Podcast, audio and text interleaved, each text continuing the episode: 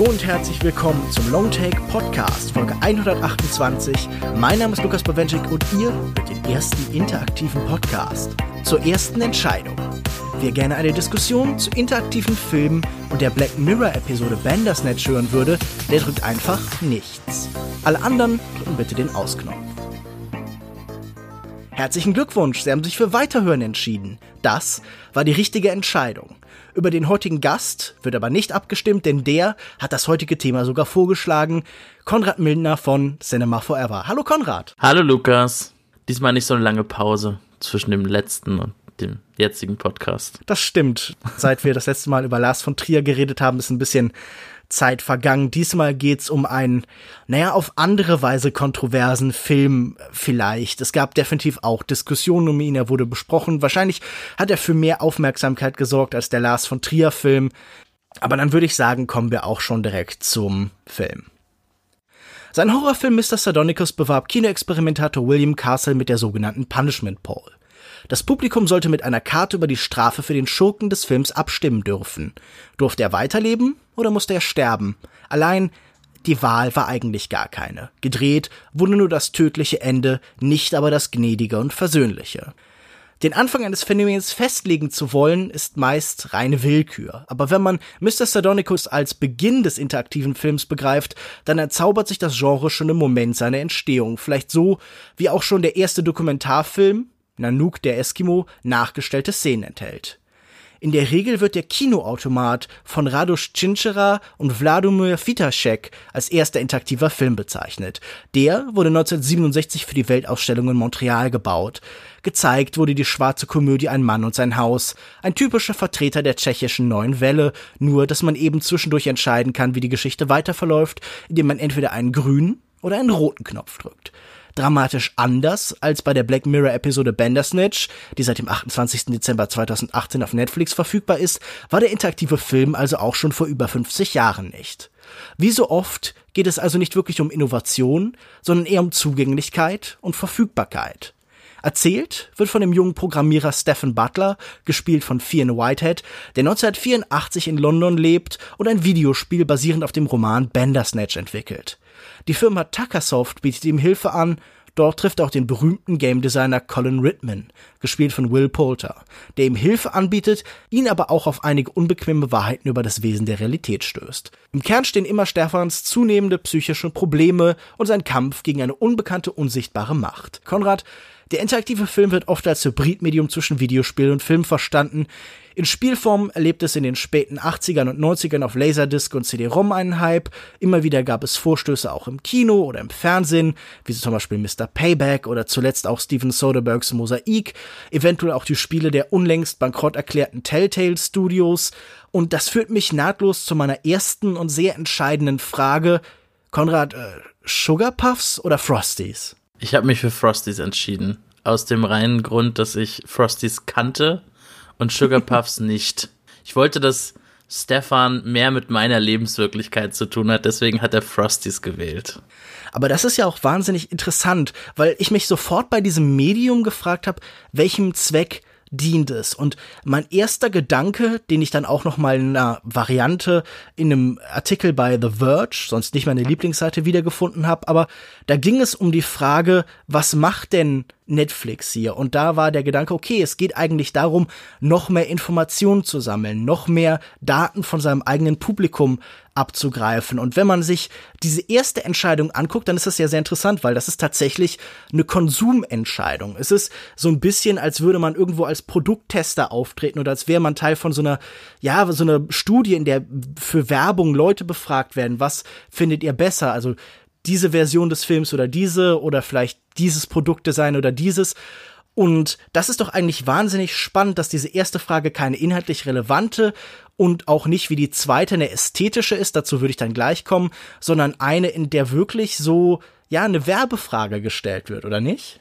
Ja, man hat sich so ein bisschen gefühlt wie bei The Truman Show, wenn die äh, Frau von Truman immer so Produkte bewirbt, so ein bisschen, Mhm. weil ich weiß nicht, wie es bei den meisten Leuten ist, aber ich habe eigentlich immer nur so eine Sorte Cornflakes gekauft und die dann gegessen und dann vielleicht irgendwann mal eine andere, aber irgendwie hatte ich immer so eine Phasen immer von so verschiedenen, jetzt will ich nur die Cornflakes essen, dann später die, aber nie, dass ich so zwei hatte und dann mir jemand die Frage stellte, Konrad, was möchtest du heute früh essen? Das oder das? Aber ich habe das in dem Moment auch gar nicht so hinterfragt, weil es eher wahrscheinlich auch um dieses Novum ging, dass ich jetzt eine Entscheidung treffen sollte.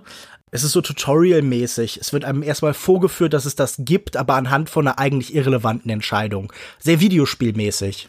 Genau, wobei es natürlich auch vorher schon so eine Art kleines kurzes Intro-Tutorial gibt, ne, mit Ja und Nein. Ja, eigentlich ist es total schlaues Product Placement, ne? Also man muss sich ja viel stärker mit dem Produkt dann auch auseinandersetzen. Das ist schon sehr, sehr gut. Ich habe mich nur gefragt, weil später guckt da ja eine Werbung, der Stefan, äh, wo Frosties drin vorkommen, ähm, ob die anders wäre, wenn ich jetzt Sugar Puffs gewählt hatte. Es kommt immer die, die man gewählt hat, habe ich online gelesen. Ah, Aber okay. so wie ich das verstanden habe, sind diese Versionen, die wir hier jetzt sehen, nur lose orientiert an tatsächlichen. Also ich weiß nicht, ob es jetzt die richtigen Kellogg's Frosties sind, die wir da sehen, sondern das sollen so, ja, Varianten sein, wie man das halt bei Filmen so oft hat. Also das schien mir jetzt nicht als Product Placement Gedanke zu sein, aber ich habe halt sofort gedacht, es wäre natürlich möglich, das so einzusetzen. Und ich finde auch deine erste Antwort wahnsinnig spannend, diese Idee, ich wollte, dass der an der Nähe meiner Lebensrealität ist, weil das auch mich sofort zu diesem Grundgedanken bringt von Netflix, weil wenn wir uns Netflix angucken, dann ist da ja immer das Versprechen, wir bieten euch genau das, was ihr wollt. Das ist so ein altes Versprechen der Kulturindustrie. Wir nehmen wirklich den Willen der Masse des Volkes und geben ihnen exakt das, was sie konsumieren wollen. Und das ist ja ein Versprechen, das jetzt heute in der Form dieser Algorithmen nochmal wiederkommt. Und das finde ich irgendwie wahnsinnig spannend, diesen Gedanken, dass wir hier jetzt, wenn wir Entscheidungen einführen in Fernsehen und in Kino, die stärker nach unserem Willen formen können, als wir das sonst gemacht haben, oder das zumindest das eins der Versprechen ist. Das wird jetzt von diesem spezifischen Film, von dieser interaktiven Erfahrung unterlaufen, aber das ist auf jeden Fall eine der Prämissen dieser neuen interaktiven Filmwelt. Ja, und Netflix, es ist ja nicht das Pilotprojekt, was interaktive Fiktion angeht, jetzt auf Netflix. Da gab es ja jetzt auch ein paar Versuche vorher. Ich hatte nur so eine Zeichentrick-Superhelden-Serie gesehen, die war sehr schlecht an animiert und auch sehr generisch. Ich habe leider den Titel sogar vergessen. Ich hatte nur gesehen, auf einmal, das tauchte so in meinem Feed auf und hatte so ein komisches Symbol. Dann war ich ein bisschen neugierig, was das für ein Symbol ist. Dann habe ich es mal ausprobiert, habe mal eine Folge durchgespielt. Das war meine Erfahrung mit diesem Minecraft-mäßigen äh, Spiel, so. das sie auch angeboten haben. Das ist ein bisschen vor dem äh, Bandersnatch Black Mirror Teil erschien, aber aber das schien mir auch sehr trivial. Da konnte ich dann am Anfang entscheiden, ob ich eine weibliche oder eine männliche Spielfigur möchte und dann gab es halt so, ja, Varianten halt, aber das schien mir auch sehr unspektakulär. Und es wurde auch kaum wahrgenommen. Also ich habe wenig Artikel über die innovative Qualität von zum Beispiel diesen beiden Produkten gelesen, sondern eigentlich nur über Black Mirror. W- Wo ich halt sage, okay, es hängt wahrscheinlich einfach an der Marke, es hängt an der Bekanntheit und es hängt daran, dass es sich vermeintlich halt irgendwie an eine erwachsene Zielgruppe richtet. Also dass auch Content-Fabrikanten, die Content-Maschinerie nicht das Gefühl hat, sie bekommt da jetzt Quatsch vorgeliefert, sondern was Ernsthaftes und Gutes, was Wertiges, nämlich Black Mirror. Der hat viel Kritik eingefahren. Ich habe es ja auf Twitter auch gesehen und so. Und da gab es ja dann auch Reaktionen von Will Poulter und so.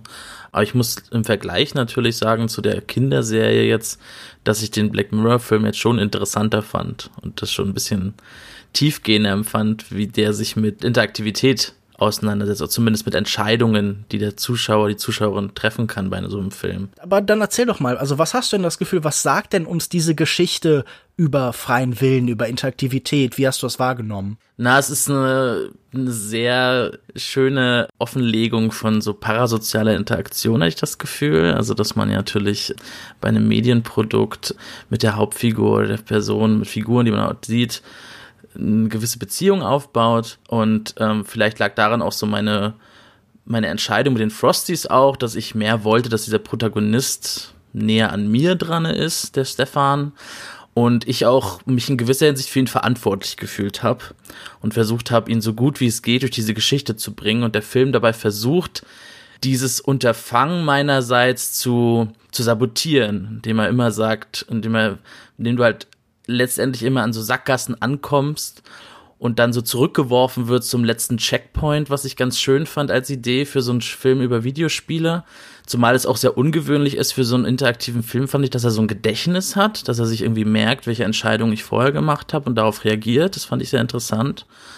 Dann gab es ja diesen einen Netflix-Moment, vielleicht sprechen wir nochmal genauer über den, aber ich fand es gerade, ja, in Bezug auf parasoziale Interaktion fand ich sehr spannend, weil man letztendlich immer mehr dann doch weiter von Stefan weggekommen ist und Stefan auf einmal Dinge tut, die ich denn nicht will und so. Es ist ein ganz, es fand irgendwie schon, dass dieses Medium versucht, eine, diese Beziehung zwischen Figur, zwischen Hauptfigur und Zuschauer zu intensivieren. Ich weiß nicht, wie du das empfunden hast. Also man, man versucht ja irgendwie ihn, glaube ich, zu schützen. Ich habe vielfach so auf Letterbox und auf Twitter gelesen, Leute, die gesagt haben, ja, ich wollte eigentlich, dass alles für ihn gut läuft und es lief dann aber doch immer schlimmer. Also es ist vielleicht so ein bisschen so dieses, Phänomen, wie man es auch zum Beispiel aus dem Walking Dead Spiel allgemein, aus diesen Telltale Spielen schon kannt. Man hat immer den Versuch, seine Figuren möglichst gut durch alles durchzukriegen, moralisch gute, vertretbare Entscheidungen zu treffen, aber die Entwickler oder halt hier eben die äh, Regisseure, die Drehbuchautoren haben sich gedacht, es geht vor allem darum, uns immer wieder vor Augen zu führen,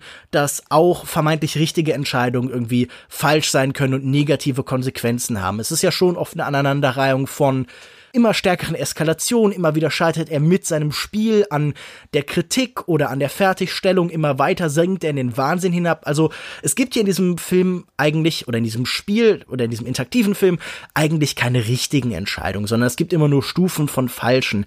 Für mich war sehr früh in diesem Film diese Frustration einfach da, dieses Gefühl, okay, es nimmt sein Medium, seine neue Form eigentlich nicht ernst, nämlich in diesen von dir schon angesprochenen Momenten des Zurücksetzens. Also wenn man zum Beispiel am Anfang hingeht und entscheiden kann, hey, schließe ich mich dem Studio an oder mache ich es nicht, wird man Teil von Tuckersoft, dann habe ich gesagt, hey, klar, jetzt bin ich wieder bei dir.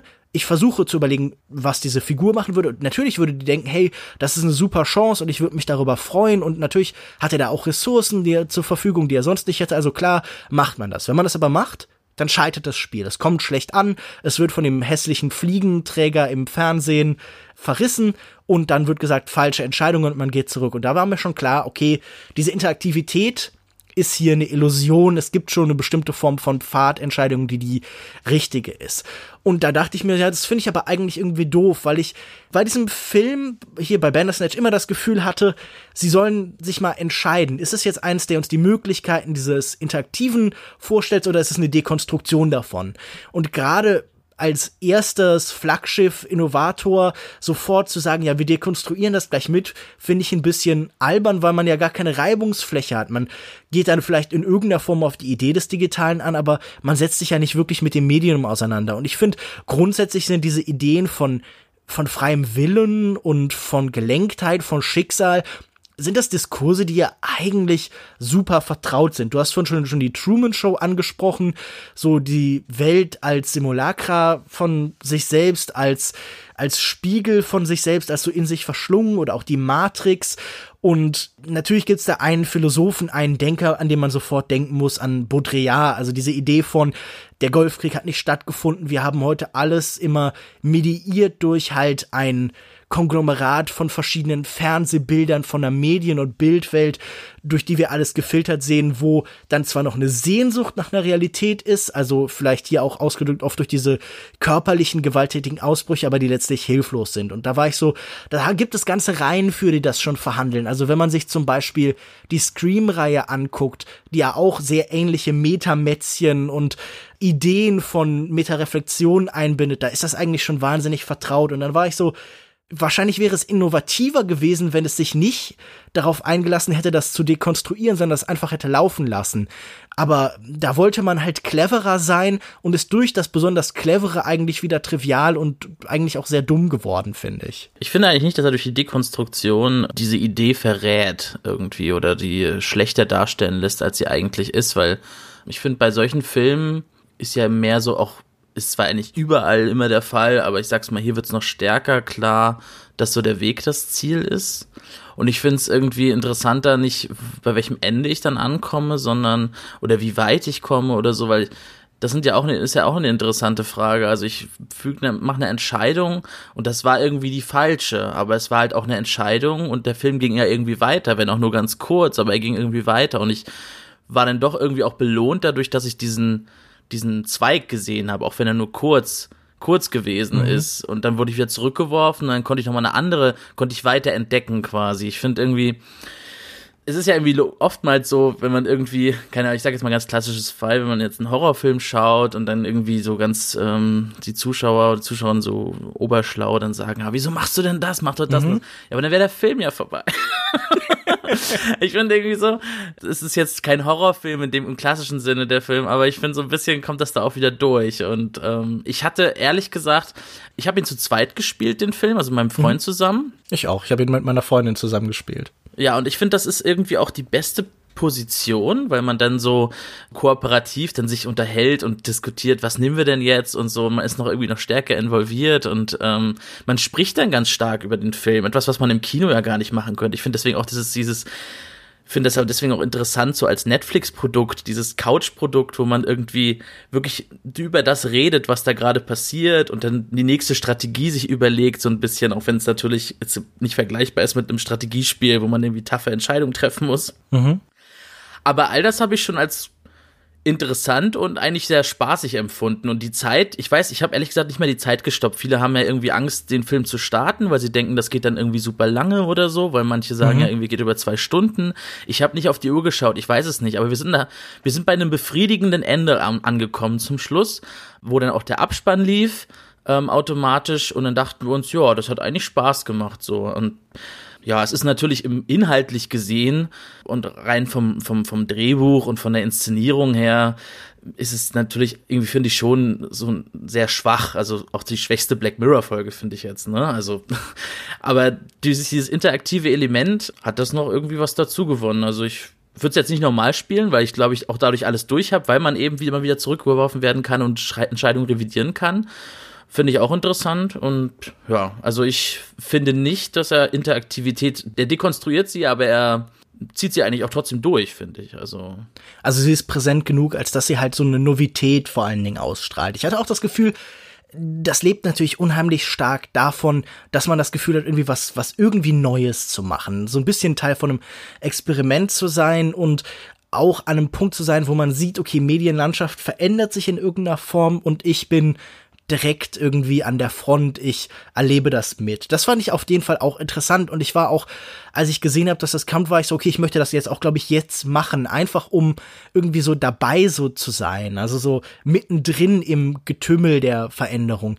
Aber ich finde es dann als Erfahrung eigentlich sehr unbefriedigend. Das, was du gerade jetzt gesagt hast, ihr hattet ein befriedigendes Ende, das hatte ich nämlich irgendwie überhaupt nicht. Er hat ja eine große Anzahl von verschiedenen Enden. Ich habe mich jetzt mit diesem Produkt vielleicht zwei bis drei Stunden beschäftigt und er reihte dann am Ende wirklich so Ende um Ende aneinander, bis ich halt irgendwie dachte, ja gut, Moment, Entscheidungen zu treffen ist in diesem Fall auch einfach eine Möglichkeit, Entscheidungen an den Zuschauer abzuwimmeln. Und ich habe zwischendurch gedacht, das ist regietechnisch so generisch und im Ablauf so generisch, dass einfach schon durch die Möglichkeit zu entscheiden gar kein großes Konzept mehr dastehen kann. Wenn du beschreibst, ja, man kann sich darüber unterhalten und man diskutiert so ein bisschen, dann liegt das ja auch daran, dass, dass es was ist, das gar nicht hineinzieht, das gar nicht involviert, sondern dass man eben durch die Mechanik das einen auf Distanz hält. Also so wie ich jetzt als irgendwie bei einem Videospiel, wenn da irgendwelche Lebensleisten sind oder so, erkenne, dass das keine keine Realität ist, sondern irgendwie diese Mechanik halt vor Augen geführt bekommen habe. Das ist ja so das Videospielhafte der Videospiele,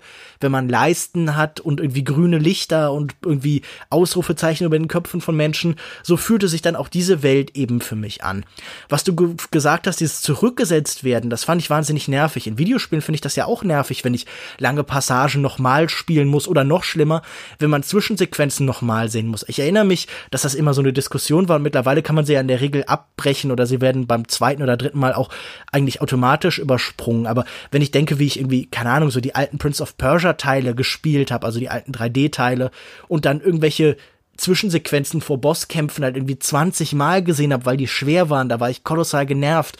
Und so ein bisschen hatte ich auch diesen Effekt, ohne dass ich das Gefühl hatte, verdientermaßen zu scheitern. Also Videospielfans reden ja immer über Dark Souls und über diesen Gedanken, ja, man weiß immer, warum man gescheitert ist und man weiß, beim nächsten Mal habe ich mehr Informationen und dann ist man auch gerne bereit, durch den Lerneffekt Sachen nochmal auszuprobieren. Aber das ist ja hier, es hat diese spielerische Frustration des Zurückgesetztwerdens, des äh, die Schulklasse wiederholen quasi, weil man nicht richtig gelernt hat, ohne dass man das Gefühl hat, man hat irgendeinen Mehrwert dadurch. Also ich habe jetzt auch nicht das Gefühl, dadurch mehr von der Welt zu erkennen, sondern durch diese Auf Spaltung, habe ich immer das Gefühl, es wirkt alles wahnsinnig beliebig. Also die Kameraeinstellungen könnten genauso gut mit Lars von Triers Automa Vision von äh, The Boss of It All eingestellt worden sein, wo dann die Brennweite und die Neigung zufällig ausgewählt wird. Und eigentlich könnte auch das Drehbuch von so einem Algorithmus kommen. Und das ist eigentlich nur der nächste Schritt sich das selber zusammenzustellen. Also auch wenn hier ein Regisseur und ein Drehbuchautor ist, vermisse ich deren Präsenz, weil ich die ganze Zeit selber entscheide. Das wäre vielleicht auch,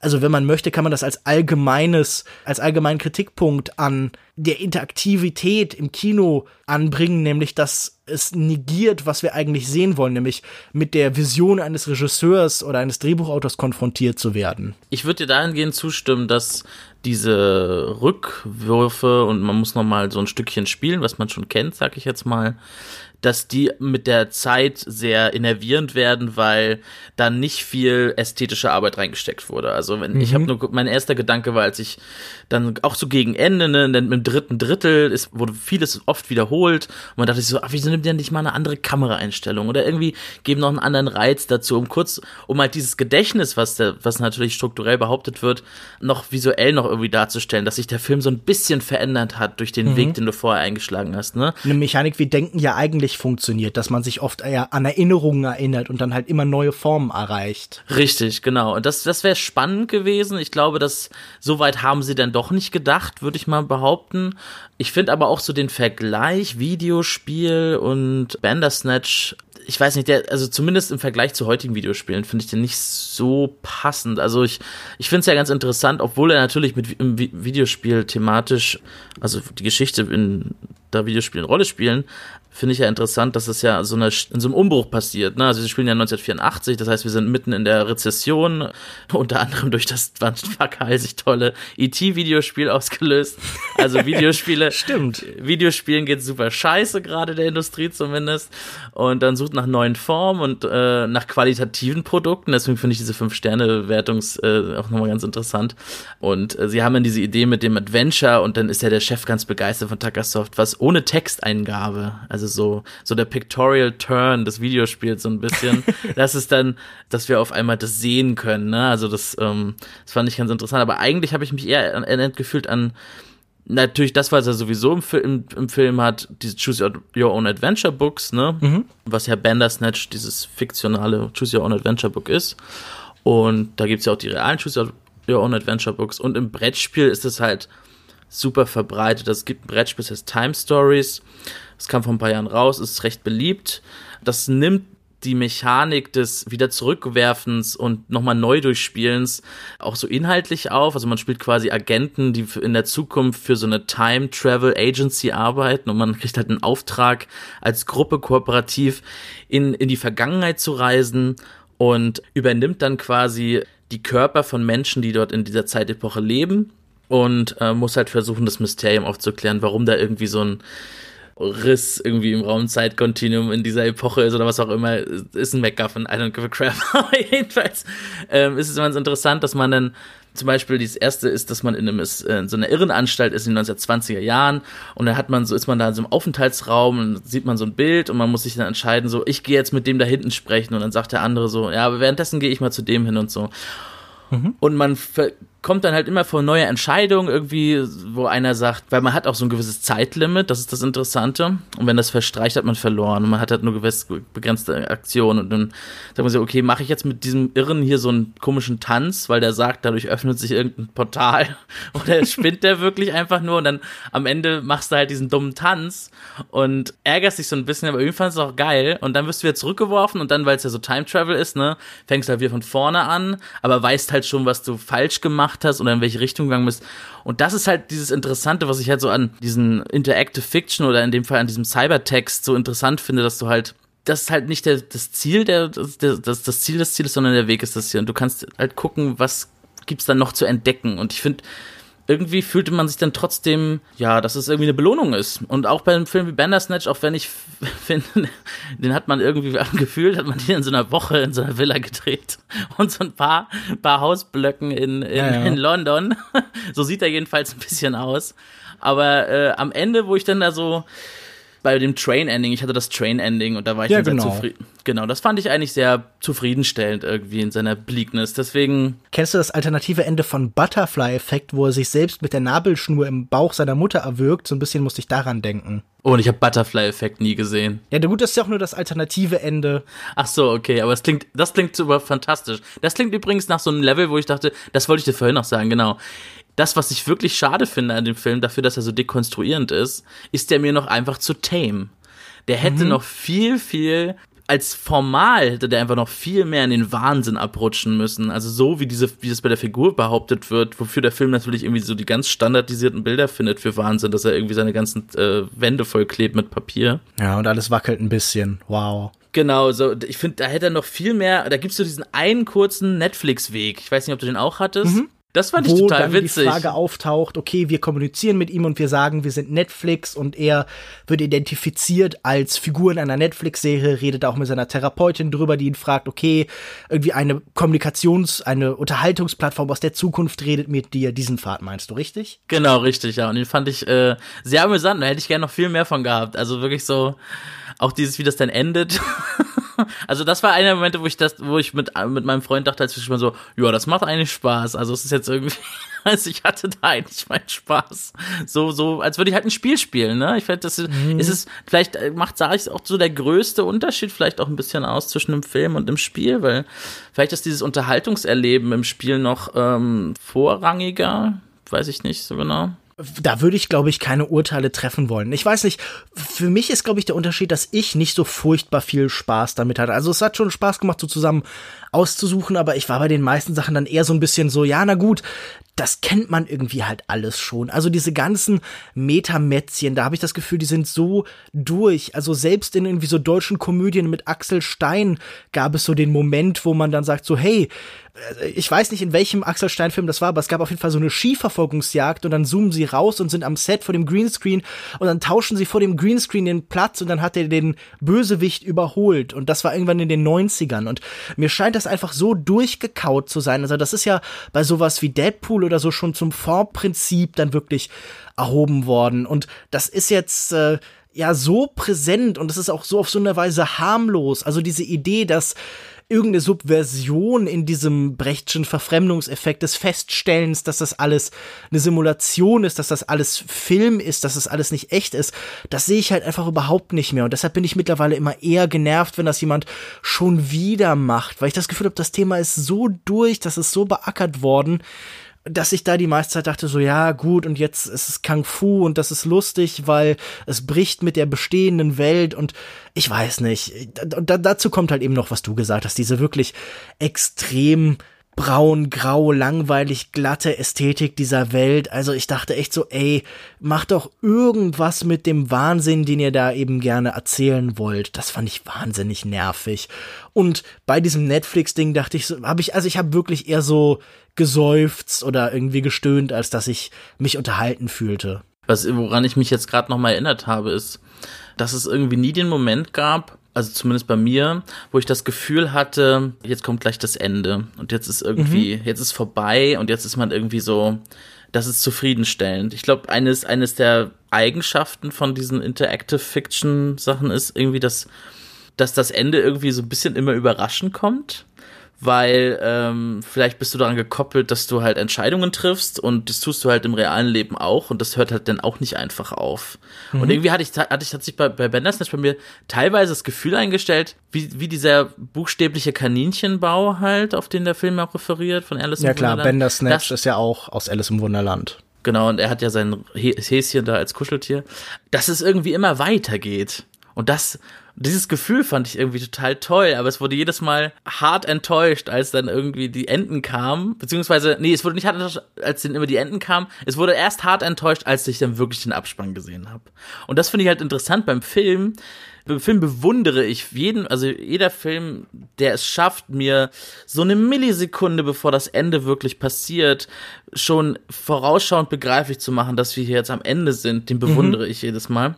Und bei dem, das kann sich irgendwie hier gar nicht einstellen, weil ich habe eigentlich immer noch so eine Lust nach mehr gehabt. Gerade auch bei diesem, ganz egal wie abgegriffen dieser Netflix und äh, vierte Wand Gag, der ist es ja eher so, auch so nackte Kanone und sowas, ne? Aber irgendwie dachte ich so bei diesem Net ganzen Netflix Ding, dachte ich so, oh, das, das wo kann das alles hingehen, weil so ging so den Gedanken los, so wechselt er nochmal die Wirklichkeitsebene, trifft er denn auf Netflix-Zuschauer?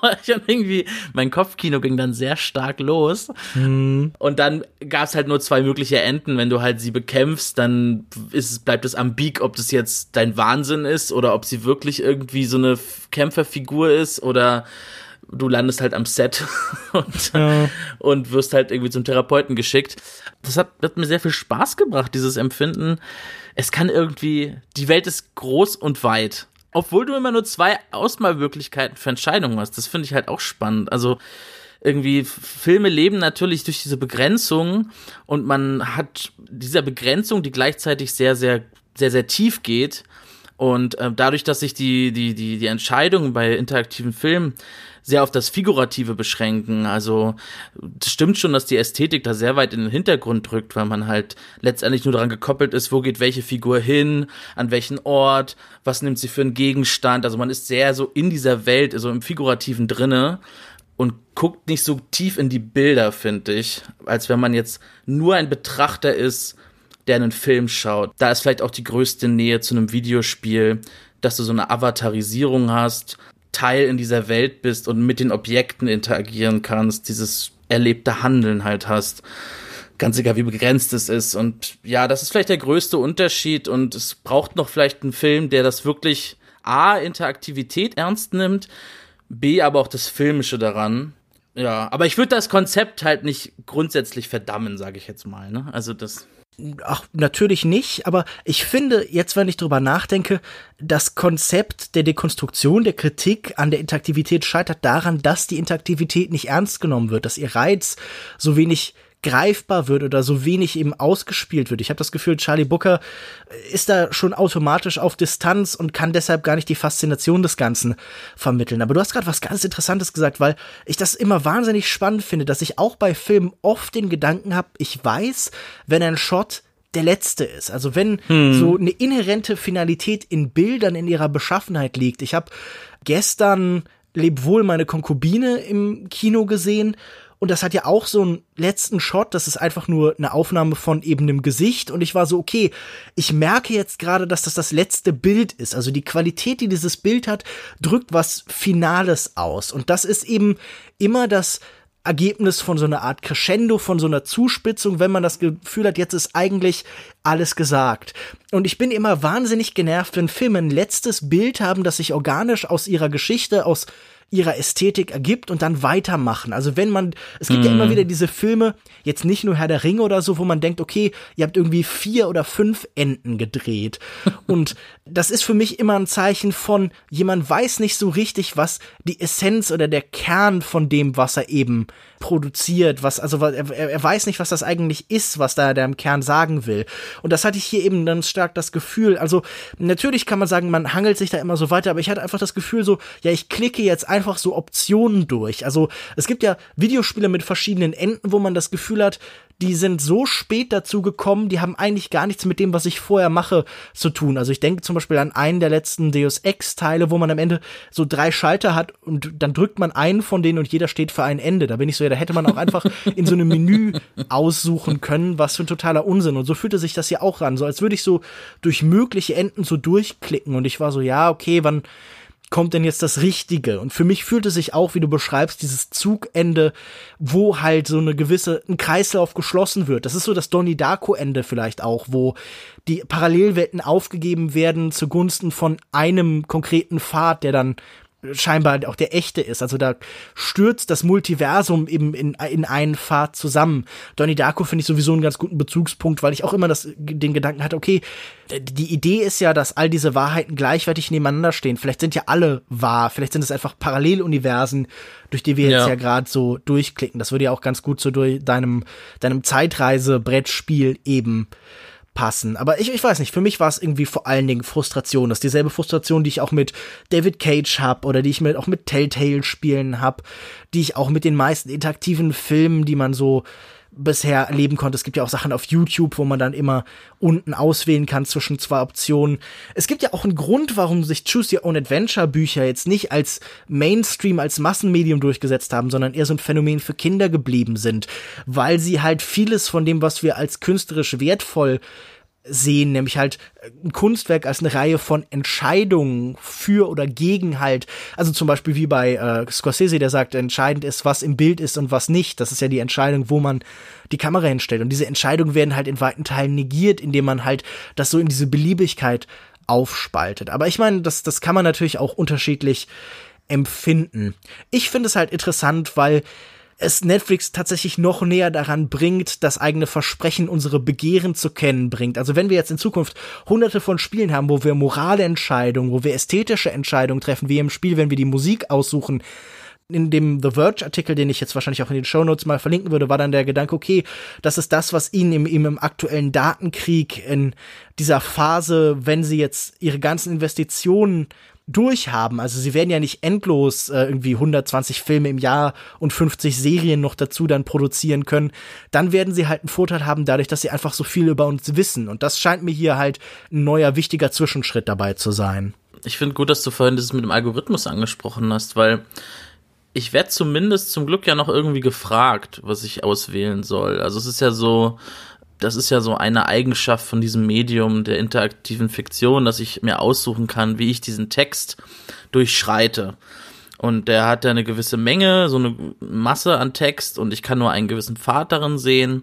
Und letztendlich verlagert sich für mich immer so die künstlerische, die Macht des Autors oder der Autorin halt eher so darin, dass er natürlich viel mehr Inhalt in Anführungszeichen erstellen muss, der dann nur, wo man nur einen Pfad sieht, aber letztendlich bleibt es ja an der Gewalt des Autors, finde ich. Also es ist so, klar, es ist das, was in einem Film auch passiert, dass man so ein bisschen wahnsinnig dabei wird, wenn man versucht, sowas zu erschaffen, anstatt nur einen linearen Film, sondern dass man einfach viele Filme ja machen muss. Aber ich finde es halt cool, dass ich den selber durchschreiten kann. Und es gibt halt Pläne, gerade mit dieser Algorithmisierung, dass ähm, wir hatten dann an der Universität einen Vortrag äh, zu äh, Machine Learning, ähm, Fictional Storytelling und da war ein Vertreter vom R&D Department von der BBC da und die experimentieren halt mit so ganz grob haben die gemacht, dass du halt, sag ich mal, einen Fragebogen ausfüllst. Dadurch wird festgestellt, welche Biases du hast. Und anhand diesen Biases wird in Echtzeit der Film oder die Serienfolge verändert. Also wenn du zum Beispiel zu mehr zu weiblichen Figuren tendierst, wird der Fokus in der Geschichte mehr auf die weibliche Hauptfigur gelegt. Oder wenn du mehr auf Klassik stehst, ganz blöd gesagt, dann wirst du da mehr Bach hören. Also das waren so Beispiele oder genau, wie sich die Länge, wenn du, wenn du es nicht so schnell geschnitten magst, dann ist es dann langsamer geschnitten. Also es klingt wirklich wie so eine absolute Horrorvorstellung. Und das ist halt so die Entwicklung, wohin es so ein bisschen geht, glaube ich. Und das ist auch das, wo wahrscheinlich Netflix vielleicht irgendwann auch mal landen wird. Wobei ich es hier immer noch interessant finde, dass ich halt gefragt werde. Ne? Und am Ende liegt man ja wirklich in so einer völlig fragmentierten Wirklichkeit, wo keiner mehr. Bei Bandersnatch hatte ich ja wenigstens noch so einen Watercooler-Moment. Eben gerade, weil es so ein Novum war, konntest du irgendwie nach den Weihnachtsferien quasi mit Leuten dich unterhalten, die auch Netflix haben und sagen, die haben fast alle Bandersnatch gesehen. Mit denen konntest du dich dann darüber unterhalten. Etwas, was Netflix ja eigentlich nie hat, so ein Watercooler-Moment. Im Gegensatz zum linearen Fernsehen ich habe ein bisschen Angst davor, weil ich finde es irgendwie schön, dass ich gefragt werde und dass ich selber da noch was einbringen kann, als wenn ich denn ich weiß noch nicht mal, wie ich das beschreiben soll. Also wenn der Film sich einfach verändert, weil er Annahmen von mir hat, dann ist es ja weder weder ein, es ist ja passiv immer noch, aber ja, dann ist es irgendwie gemacht von einem Autor, von einem von einer Künstlerin, vom Künstler und irgendwie von der Maschine. Ich weiß nicht, wie ich da, da, da müsste man ein neues Genre für aufmachen. Ich habe keine Ahnung, aber ich habe so ein bisschen Angst davor. Ja, ich wollte auch sagen, ich finde es eher gruselig, diesen Gedanken zu haben, in der Fiktion liegt der Schlüssel für andere Fiktion. Nicht nur in der Frage, ob ich es konsumiere oder nicht, sondern auch in der Art, wie ich mich im Rahmen dieser Fiktion verhalte. Also es gibt ja immer wieder Videospiele, die versuchen in einer gewissen Weise so unsere Psychologie zu erfassen, also oder unser Verhalten zu deuten. Also zum Beispiel, ich muss an Silent Hill 2 denken, wo entschieden wird, wie am Ende mit zwei weiblichen Figuren umgegangen wird, wie wir zu denen stehen, auch in der Art, wie oft die verletzt werden, wie viel Zeit wir in der Nähe verbringen, welche Gegenstände wir denen geben, ob wir die heilen. Also das wird dann gedeutet als eine Fürsorglichkeit gegenüber dieser Figur. Und da war ich dann immer so, okay, ich finde das aber weit hergeholt, weil es nicht die Intention, die ich tatsächlich hatte, abbilden kann. Und das habe ich ja ganz oft bei, bei Videospielen, also wenn man zum Beispiel verschiedene Optionen hat, wie bei Mass Effect oder wie hieß dieses Agentenrollenspiel, Alpha Protocol, da habe ich ganz oft so Textoptionen genommen und dann sagte die Figur aber was anderes, als ich gedacht hatte, was diese Option bedeutet. Und da ist irgendwie immer diese merkwürdige Diskrepanz. Und das Ding ist ja auch, diese Frage, die hier für das Spiel gestellt wird, mag sich dann auch woanders gänzlich anders ausführen. Also ich meine, nur weil ich jetzt hier die eine Musik genommen habe und die andere heißt ja nicht, dass ich die generell bevorzuge oder dass ich glaube, dass die in jedem Fall passt. Mhm. Also es, es verwässert ja eigentlich, also wie eigentlich alle diese Ideen, wie alle versuchen, zum Beispiel Machine Learning auf Fiktion anzuwenden, verwässert halt irgendwie die Idee, dass es ein Ausdruck von einer bestimmten Persönlichkeit ist. Also das wäre ja auch, es, es gibt ja auch eigentlich nichts Schlimmeres, als dann im Endeffekt genau das zu bekommen, was wir wollen. Also fürchte dich vor dem, was, äh, was du dir im tiefsten Inneren wünscht. Also das fände ich eine wahnsinnig gruselige Vorstellung im Film in so einer, also das ist natürlich auch ein Zustand, der wahrscheinlich nie verwirklicht wird, mit irgendwie meinen innersten Bedürfen und Wünschen konfrontiert zu werden. Und zwar nicht über eine Art, dass ich das plötzlich diesen Schock der Erkenntnis habe, sondern dass das halt vor programmiert ist, weil dann wären ja wir wirklich maximal in der Simulation, in dieser Welt gefangen. Dann wären wir ja wirklich in dieser Baudrillard-Welt, wie so stark wie es nur sein kann. Dann wären wir wirklich, dann würde der äh, Golfkrieg wirklich nicht mehr stattfinden oder unser Leben, weil dann, dann wäre die Fiktion ja unserem, unserem Verständnis von uns selbst voraus. Ja. Ich finde es auch interessant, dass es letztendlich bei der Interaktivität, also was du gerade angesprochen hast mit den Entscheidungen und was die eigentlich, welche Intentionen dahinter stecken, da ist man letztendlich über dem ganz klassischen Realismusproblem. Also du kannst natürlich auch nicht in so einem Videospiel oder in jetzt in so einem interaktiven Film kannst du nicht die innere Wirklichkeit, welche Intentionen dahinter liegen, äh, abbilden in so wenigen Interaktionsmöglichkeiten. Du hast ja letztendlich nur zwei und ich finde, du musst es immer koppeln an, an diesen Avatar. Und ich finde es interessant auch bei Bandersnatch, dass du um nochmal zurückzukommen zu parasozialen Interaktionen, dass du halt, je nachdem, wie du dich positionierst zu dieser Hauptfigur, in deren Namen du Entscheidungen triffst, ob du jetzt eher dich selber sich selber als Ankerpunkt nimmst, indem du dir das, den Film so als Modell mehr schaust, als zu gucken, ich, ich kann darin jetzt handeln, ohne Repression fürchten zu müssen, oder dass du dich verantwortlich fühlst für die Repression, die die Figur potenziell erleiden könnte. Das finde ich halt so spannend bei dem, wo er das in der äh, Firma vorstellt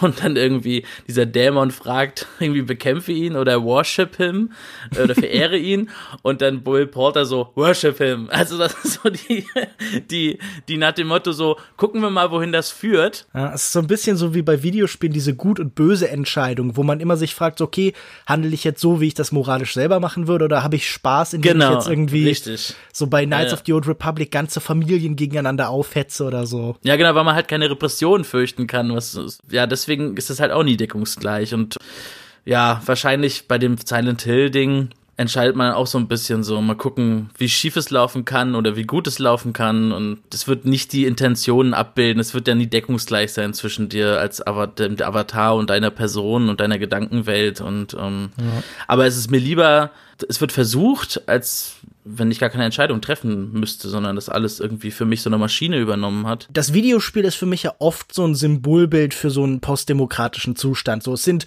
Institutionen da, die einem die Illusion von Kontrolle geben, also zum Beispiel ein David Cage Spiel, da hat man immer wieder Entscheidungsmöglichkeiten, aber sie sind A, in letzter Konsequenz nicht besonders relevant. Also sie verändern nichts Grundlegendes, sondern sie führen immer wieder zu bestimmten Knotenpunkten zurück.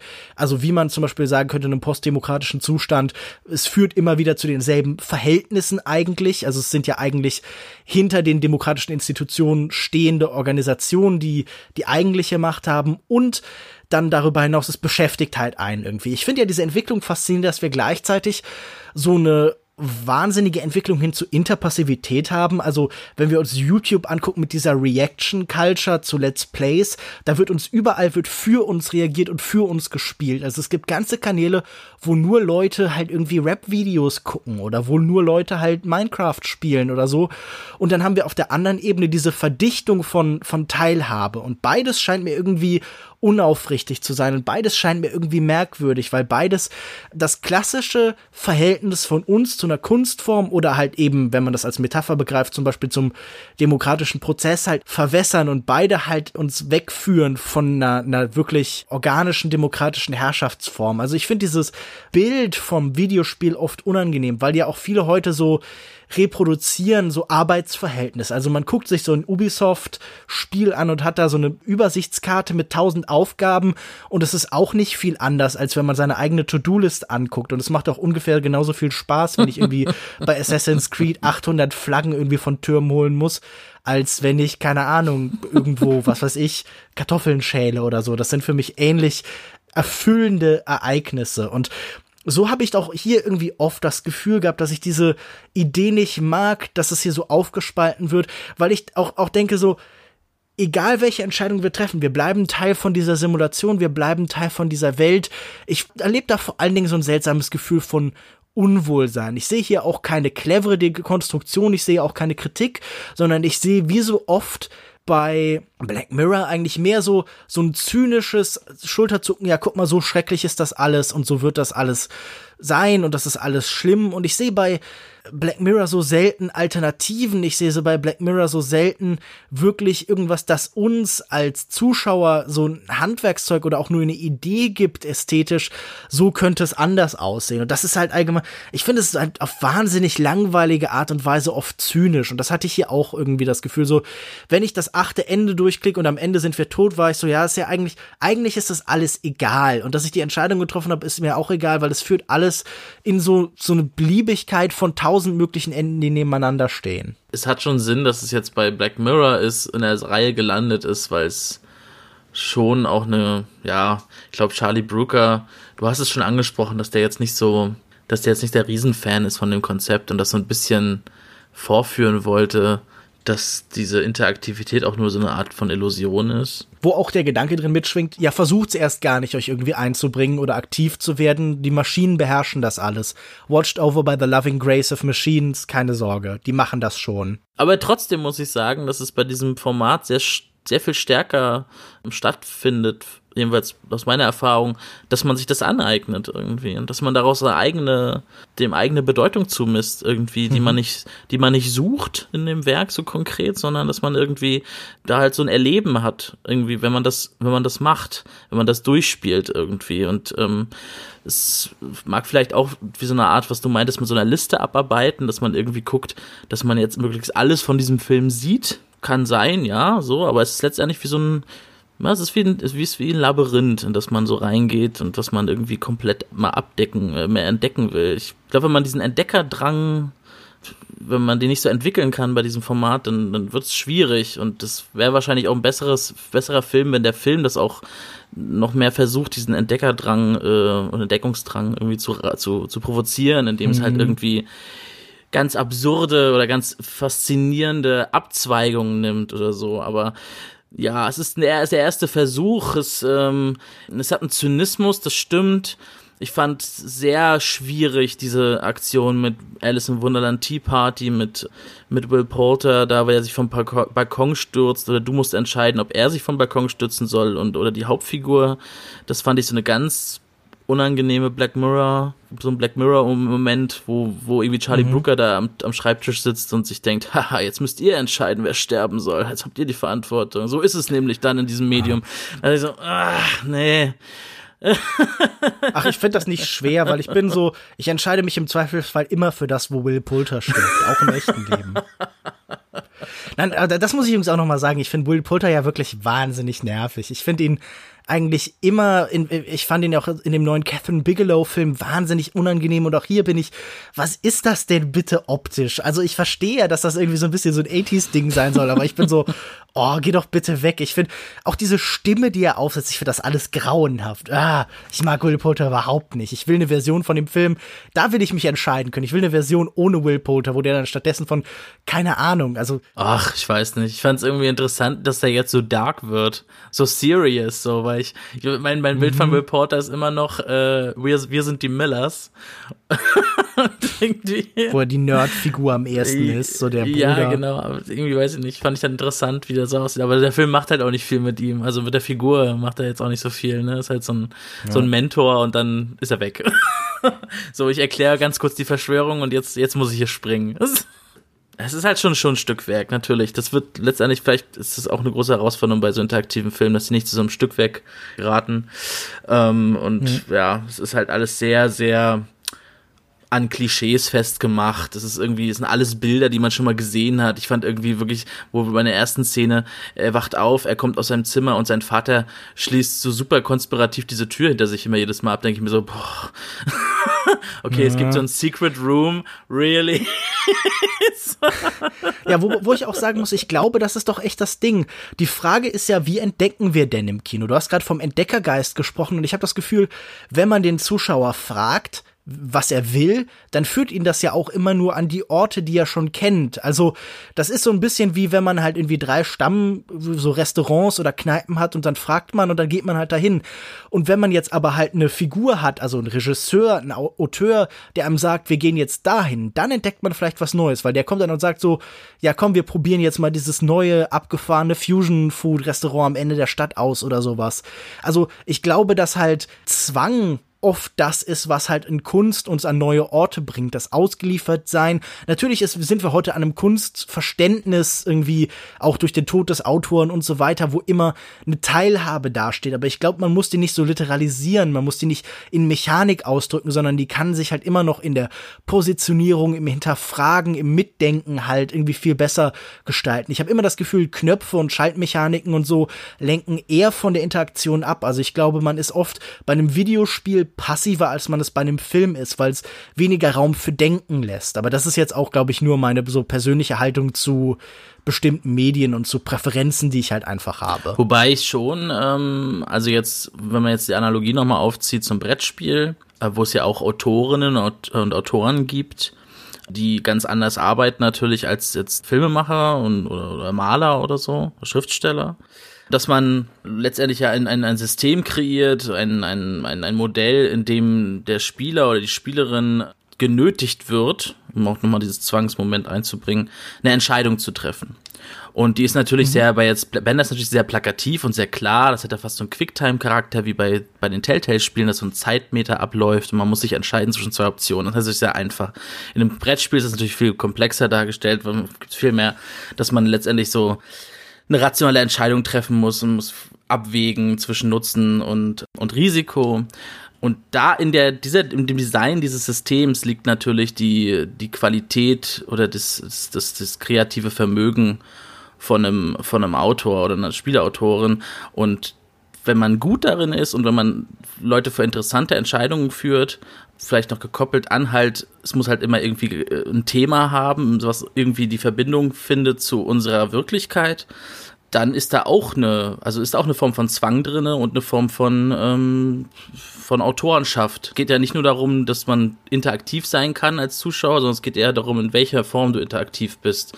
Und darin liegt das, diese Macht halt immer noch der Autor. Und das zu analysieren ist auch interessant. Und ähm, ja. so ein Film wie Bandersnatch ist natürlich sehr einfach dann da gestrickt, weil du halt nur diese zwei Auswahlmöglichkeiten hast. Aber grundsätzlich ist da noch viel Potenzial, sag ich mal. Ja, klar. Ich meine, das hat natürlich auch damit zu tun, wie eng man jetzt einen Begriff von Autorenschaft halt fasst. Also wir sind ja sowieso in einer Zeit, wo mit, damit unablässlich gebrochen wird, wo der Begriff immer weiter gedacht wird, wo man sich fragt, gehören Maschinen dazu? Oder was ist bei jemandem wie Jafar Panahi? Ist das verstößt er gegen seine Auflagen oder halt bei, ja, wie, wie schon gesagt, irgendwie algorithmisch erstellten Sachen oder so. Wer ist ein Autor? Ich habe mich letztens gefragt, wer ist bei einem Let's Play der Regisseur? also es ist der, der gefilmt wird, der die Kamera stellt, aber intern vom Spiel haben wir auch ja jemanden mit Autorenschaft. Hier treffen dann ja verschiedene Formen von Autorenschaft aufeinander. Also ich fände diese Frage, wer führt Regie bei einem Let's Play, wer ist der Autor eines Let's Plays, das finde ich ja irgendwie echt interessant, weil so viele Einzelaspekte zusammenkommen. Und das sind, glaube ich, einfach auch Fragen, die in den nächsten Jahren immer deutlicher werden, wenn sich solche Medien in diese beiden Richtungen entwickeln, in Richtung Interpassivität und in Richtung Interaktivität. Eine Sache, die ich gerne noch fragen möchte, welche Serie, welche Filmreihe oder welche Netflix-Produktion sollte denn am nächsten interaktiv gestaltet werden? Hättest du gern Birdbox in interaktiv und dann kannst du überlegen, ob du noch mal zu dem Supermarkt gehst oder hast du irgendeine Idee, irgendwelche Vorschläge? Ja, also da habe ich mich schon mal Gedanken drüber gemacht. Ich bin ja endlich mal wieder für eine Wiederbelebung der Final Destination Reihe. Äh, ist doch gestern angekündigt Ach so, worden. ja gut, da bist du mir wieder voraus. ich habe gestern fast nicht ins Internet geguckt. Aber ja, hm, ah, interessant, ja. Gibt's jetzt, kommt ein neuer, welcher Teil ist das? Der siebte müsste das sein, oder? Und es, es, auf jeden Fall sind irgendwie die Saw-Autoren stecken irgendwie dahinter. Okay. Dann sollen sie das so machen, aber mit so Interaktivität finde ich geil. Dann für Netflix. ich finde das total interessant, weil ich möchte auch ein bisschen so enttäuscht werden. Ich glaube, es ist interessant, wenn man irgendwie sagt so, nein, geh jetzt nicht durch diese Tür. Und, dann stirbt dann, man anders. Das ist ja dieser Final Destination. Genau, ich finde das ja. eigentlich sehr passend. Geh nicht dahin und dann rutscht auf der Seife aus. Genau, ich finde das eigentlich ganz passend für diesen, also inhaltlich für, für diese Filme, dass man vielleicht noch dann noch. Stimmt. Ja. Ach, da hätte ich Spaß dran, weil ja diese Unausweichlichkeit auch immer also ich meine, das heißt ja schon Final Destination. Genau, ja. Das ist ja mal Teil dieser Reihe, dass man dem Tod eigentlich dann doch nicht entkommen kann. Das stelle ich mir auf eine morbide Weise unterhaltsam vor, auch so als Partyspaß, so alle rufen rein, nein, geh nicht da ja, rein. Wie lange man überlebt, ist so ein bisschen die Frage. man stirbt irgendwann, aber wie lange? Das ist ja. Es, es gab doch diese, wie hieß denn dieses Horrorspiel, wo man in so einer Waldhütte ist mit so einer Gruppe von Teenagern. Das Until Dawn. So das, Genau, Until Dawn. Ist das nicht so vergleichbar so ein bisschen? Also das habe ich, ich habe nicht viel Gutes darüber gehört, aber das geht doch so ein bisschen in diese ich Richtung. Ich habe das äh, nur ange angefangen zu spielen. Ich finde es als, als Idee ganz cool. Es geht in so eine ähnliche Richtung, das stimmt. Ne? Wobei natürlich dieses Fatalistische ist natürlich nicht so stärker da drin als bei der Final Destination-Reihe. Deswegen ist es oftmals auch so, dass du nicht das Gefühl hast, ich weiß nicht, dass du jetzt, weil du das und das gemacht hast, deswegen musst du jetzt sterben irgendwie. Ich fand das eigentlich ganz witzig. So, ich habe es nicht durchgespielt, ich habe es nur angefangen zu spielen, aber es war kam schon ganz gut. Also macht vielleicht auch Sinn für diese Form. Also wenn ich das könnte ich ja mehr dazu sagen, wenn ich es mal durchgespielt habe. Aber formal passt das für mich da rein so. Ne, so also, gerade bei Horrorfilmen finde ich das gar nicht so uninteressant irgendwie. Na gut, dann freuen wir uns alle auf das interaktive äh, Final Destination Spiel, Streckstrich, Film, Streckstrich, Erfahrung, wie auch immer man es nennen ja. möchte. Ich würde sagen, wir kommen noch zu einem kurzen Fazit. Ich fange mal einfach an. Ich persönlich hatte mit Bandersnatch nicht sonderlich viel Spaß. Ich habe ja schon beschrieben, ich bin so ein bisschen genervt von dem Fatalismus, der sich da drin ausdrückt, von dem Zynismus daran auch, wie er so tut oder sich so den Charakter gibt von einer, irgendeiner Form von Kritik, von kritischer Auseinandersetzung, aber hinausläuft aus. Es ist alles unvermeidbar, es ist eigentlich alles alternativlos. Das ist ja die Aussage, wenn äh, unsere Entscheidungen immer wieder hintergangen werden, aufgebrochen werden, wenn sich unsere Figur auch dagegen entscheidet, wenn diese Welt am Ende in diese tausend kleine Mosaiksteine auseinanderbricht.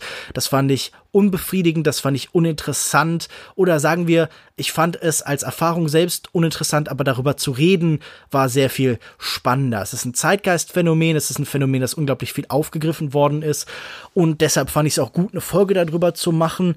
Also es als Phänomen zu ignorieren wäre auch falsch, aber diese spezifische Ausprägung des Phänomens schien mir mehr ein Proof of Concept, ein Testballon und ich würde den Testballon jetzt in dem Fall gerne platzen lassen. Es ist ein Testballon. Ich hatte Spaß dabei, dem zuzuschauen und geringfügig Einfluss darauf zu nehmen, in welche Richtung er fliegt. Muss allerdings auch sagen, dass ich dann äh, in Retrospektive dann mehr erhofft hatte, doch, dass da noch mehr gemacht wird. Also, dass man sich, wenn man schon den Weg der Dekonstruktion sucht, dass man den dann noch, dass man diese, diese Wege, die der Film nimmt und nehmen könnte, noch viel, ja, abstruser, absurder, ausufernder, künstlerischer und intensiver gestalten könnte, weil es um, um das Thema Wahnsinn geht.